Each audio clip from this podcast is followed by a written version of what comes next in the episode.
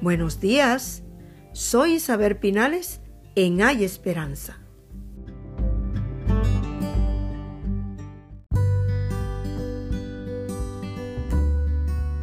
Se dice de un ser humano que tiene madurez cuando es capaz de decidir con razón suficiente lo que debe hacer o no hacer.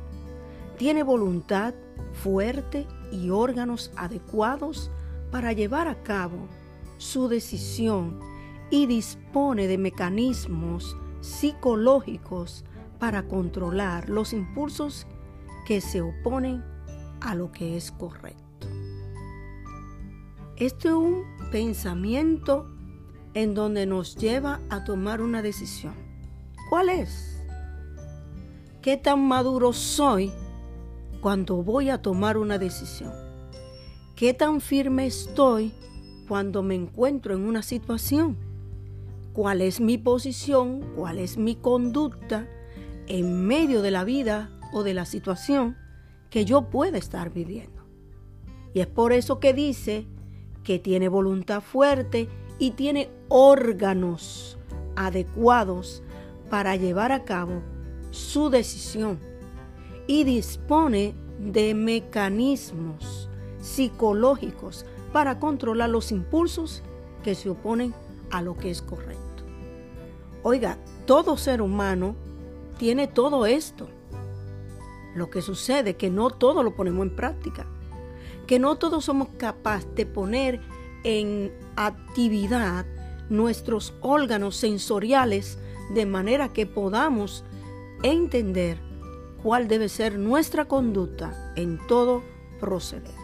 Temporada 4, episodio 43, Hacedores de la Palabra.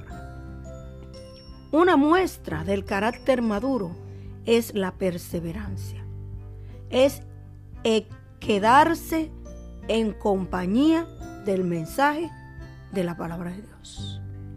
Esa es la persona que tiene un carácter maduro, que sabe lo que le conviene, que sabe dónde quedarse, que sabe dónde aprovechar el tiempo y sabe distinguir una cosa de la otra. Atento a lo que escucha, atento a la palabra que se le enseña. Tiene para ajustar su vida el tiempo adecuado a través de lo que escucha. Es decir, hay una determinación de vivir según lo que la palabra le enseña. Según lo que la palabra te enseña, te lleva a tener una vida organizada, aplicada, de tal manera que pueda haber en ti resultados que puedan ser evidencia de lo que Dios anda buscando, de ese hombre perfecto que Dios quiere de ti. Perseverar es el estudio de tener como motivación central que el carácter de Cristo sea formado en ti. ¿Cómo dice? La perseverancia es el estudio que está motivado y está centrado en el carácter del creyente, con el propósito de que Cristo se forje en tu vida, en tu andar y en tu caminar. Y qué lindo es poder ver cuando a cualquiera de nosotros se nos dice, tú eres cristiano es un placer, es un gozo. Y aquellos que no conocen de Cristo, que tengan la oportunidad de hacerlo, van a saber lo que significa ser un hijo de Dios reconocido. Si, si de verdad tú te ves en el espejo de Dios y ves todas tus potenciales, tus cualidades, tus debilidades, y eres capaz de discernir y de entender lo que es correcto de lo que no lo es.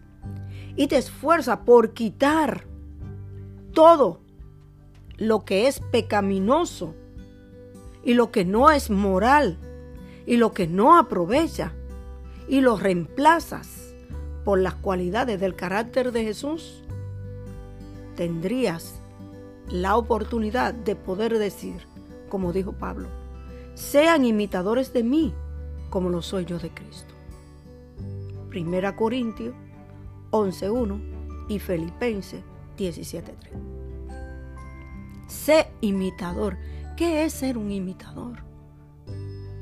Las personas que son imitadas son personas por las cuales tú ves cualidades que tú quisieras tener en ti. Y esas son las que verdaderamente nosotros tenemos que imitar. Pero hoy el ser humano por naturaleza tiende a imitar lo que no aprovecha, lo que no edifica, lo que no multiplica, sino lo que resta.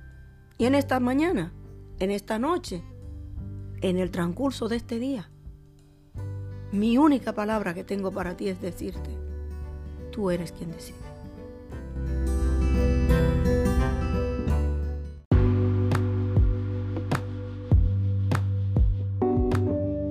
Puedes escucharme en la plataforma de tu preferencia.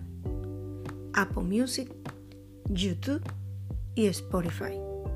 Que tengas un lindo día